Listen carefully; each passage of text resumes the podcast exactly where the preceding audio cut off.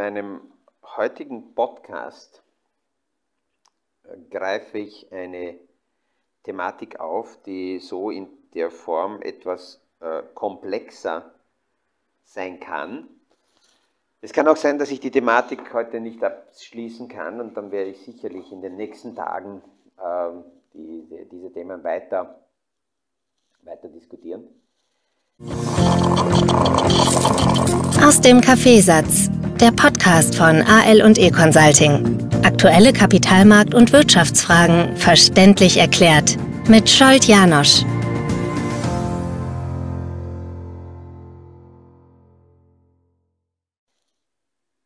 Die, die erste äh, Frage, die ich hier beleuchten will, kommt aus, aus Unterlagen, aus Präsentationen, aus Videos, die mir ähm, sehr oft Kunden zuschicken, zuspielen.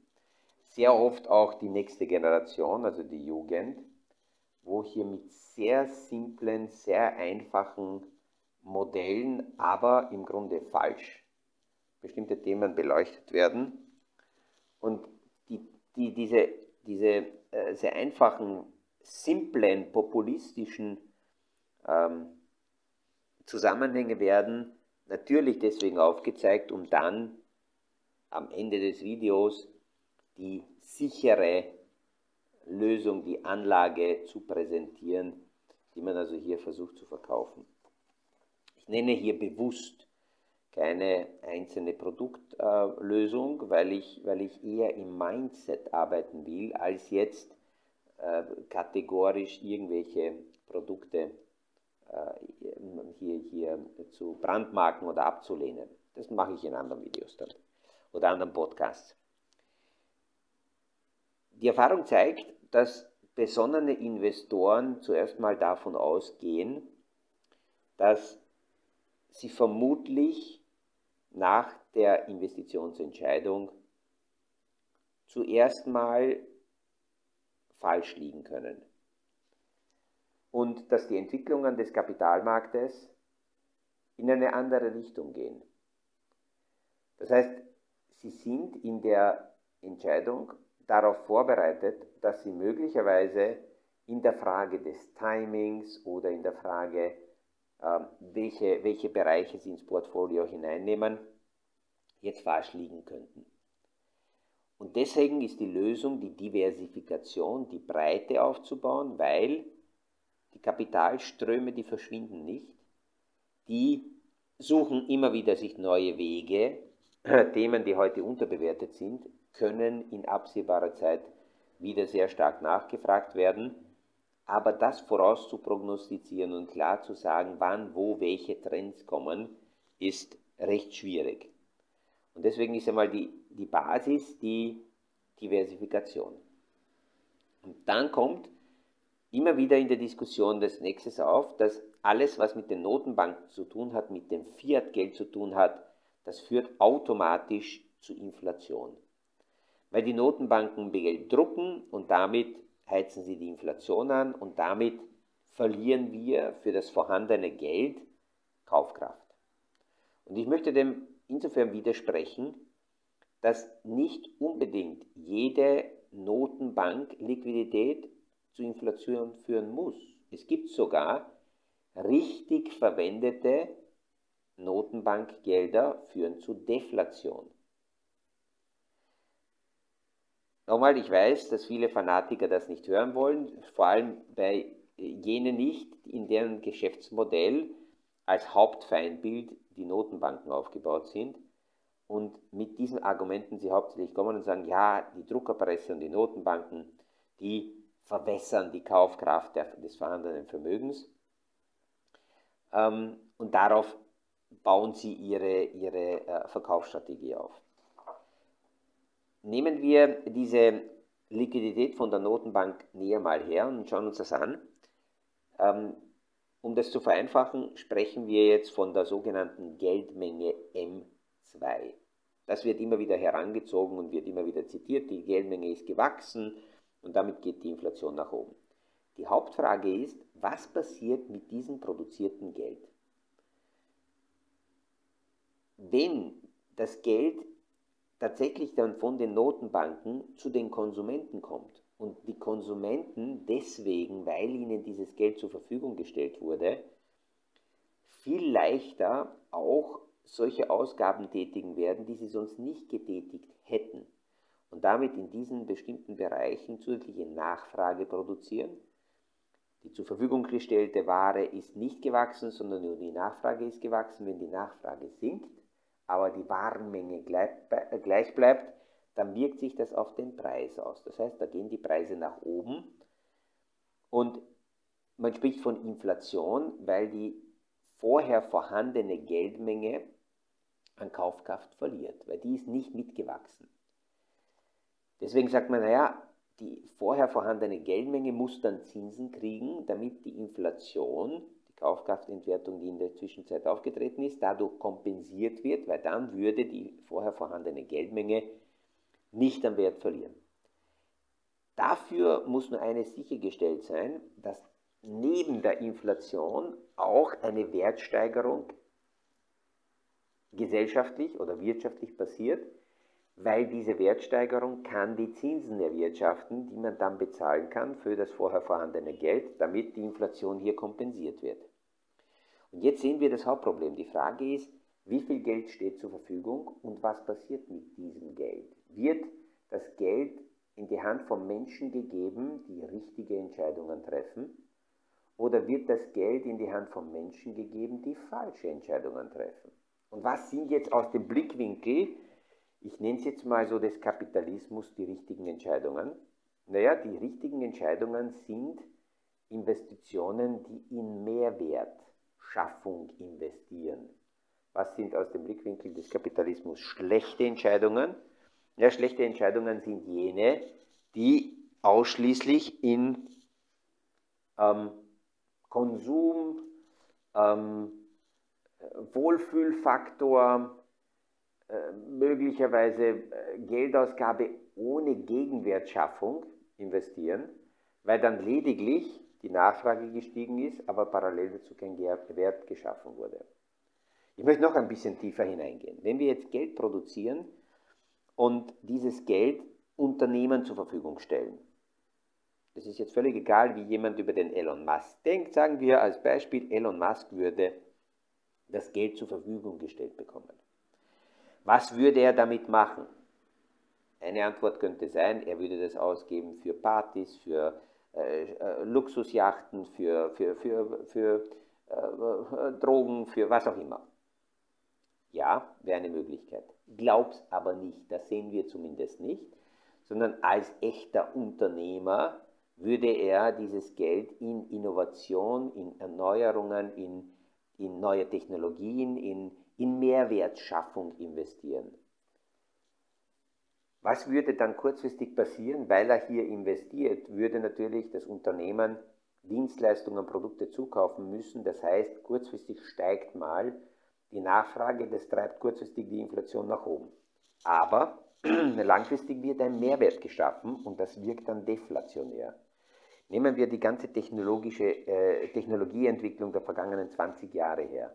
Je mehr in, in Tech-Innovationen, je mehr in Technologie investiert wurde, umso günstiger ist, äh, sind die Endprodukte geworden. Wenn wir uns heute anschauen, auf welchem Niveau, mit welchem Preis wir heute äh, Speicherkapazitäten zukaufen können, technische Endgeräte einkaufen können, dass das rohstoffseitig eine andere Auswirkung hat und wir vielleicht gar nicht so viele Geräte brauchen, das ist eine ganz andere Geschichte.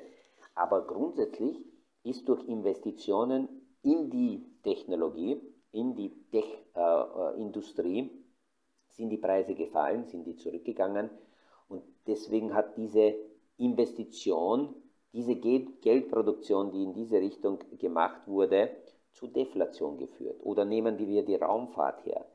Äh, um wie viel ist es heute günstiger, mit einer Rakete Waren äh, hinaufzuschießen oder, äh, oder auch Personen meinetwegen in den Weltraum zu befördern? Weil hier sehr viel in den letzten Jahren investiert wurde, auch hier wieder Elon Musk mit seinem SpaceX-Programm und das wirkt sich auch deflationär aus. Kommt aber das Geld in die Hände von Falschentscheidern, also Menschen, die zum Beispiel von der Politik für die nächste Wahl herangefüttert werden, die deswegen Geld kriegen, weil sie sonst jammern und sagen, ich kann mein Leben nicht bezahlen und äh, deswegen brauche ich jetzt Geschenke vom Staat, dann wird dieses Geld nicht in Innovation, in Entwicklung, in, in neue äh, äh, Dienstleistungen investiert, sondern wird, wenn man so will, verbrannt. Ich will damit nicht sagen, dass das nicht notwendig sein kann. Und gerade jetzt, wo die Energiepreise explodiert sind, man, äh, dass man da Menschen, die betroffen sind, nicht äh, unterstützen sollte. Nein, nein. Sondern immer wenn eine Liquidität von den Notenbanken produziert wird, ist automatisch die Frage wichtig, was passiert damit? Wie wird das aufgeteilt? Ein Teil kann dafür sein, damit man sagt, okay, die breite Masse ähm, dementsprechend äh, beruhigen, weil sonst wird es eine Rebellion geben irgendwann. Aber daneben ist auch wichtig, dass ein Teil des Geldes auch in Innovationen, in strukturellen Wandel, nehmen wir nur die Energiegeschichte her, ähm, dort hinein investiert wird. In der ersten Phase des ähm, aktuellen Jahrhunderts, nach 2007, 2008, nach dem Zusammenbruch des Finanzsystems, wenn man so will, ist die Geldmenge, die produziert wurde, von den Notenbanken nicht weitergegeben worden, sondern ist lediglich auf dem Niveau der Banken hängen geblieben, weil das dafür verwendet wurde, um die Bankstrukturen zu stabilisieren und, wenn man so will, die Banken zu retten. Es gibt natürlich einige ähm, äh, einfache populistische Aussagen, die dann kommen und sagen, ja, die Banken werden gerettet, aber zum Beispiel im, in der Frage des Klimawandels wird die Erde völlig allein gelassen. Wenn die Erde eine Bank wäre, dann wäre es schon längst gerettet worden. Das Wichtige ist, dass im gesamten System zuerst natürlich damals das Geld verwendet wurde, um A, die Banken zu retten, aber was parallel dazu passiert ist, dass eine Regulierung auch äh, dazugekommen ist. Etliche stoßen sich daran, weil zum Beispiel, wenn wir jetzt seit 1. August 2022 die Situation hernehmen, dann sehen wir, dass es nicht so einfach ist, heute äh, Kredite aufzunehmen, weil von der Seite des Regulators hier ähm, zum Beispiel eine Geschichte begrenzt wurde. Früher ist man hergegangen und hat gesagt, okay, ich habe, was weiß ich, eine Liegenschaft, ich habe eine Immobilie und ich nehme darauf einen Kredit auf und hinterlege das als Sicherheit. Das haben die Banken lange Zeit gemacht, damit sind auch verzerrt sehr viele Risiken in die Bankbilanzen hineingewandert und deswegen haben wir 2007, 2008 die Probleme bekommen. Ähm, allerdings, heute kann man das so nicht mehr machen. Es gibt einige Leute, die sagen, was geht die Bank das an, wofür ich das Geld verwende? Ja, genau da kommen die komplexen Themen zusammen mit ESG, mit Transparenz, äh, Transparenz mit der Frage nach Wirtschaftlichkeit, äh, Risiken dementsprechend auch zuordnen zu können. Und heute muss die Bank ja die Frage stellen, was planst du mit diesem Kredit? Und rechnet sich das überhaupt? Wie schauen die Rentabilitätszahlen aus? Und nicht die passive Sicherheit zählt für die Bank heute, sondern die aktiven, vorausblickenden Cashflows und die Zahlen, die dann aus dem Projekt kommen werden, so dass die Bank hier die Frage stellen muss, können die Zinsen und auch die Tilgung aus diesem Projekt ähm, erwirtschaftet werden. 2008, 2009 sind also die M2 produzierten Geldmengen nicht in den Kreislauf gekommen und deswegen hatten wir auch keine steigende Inflation.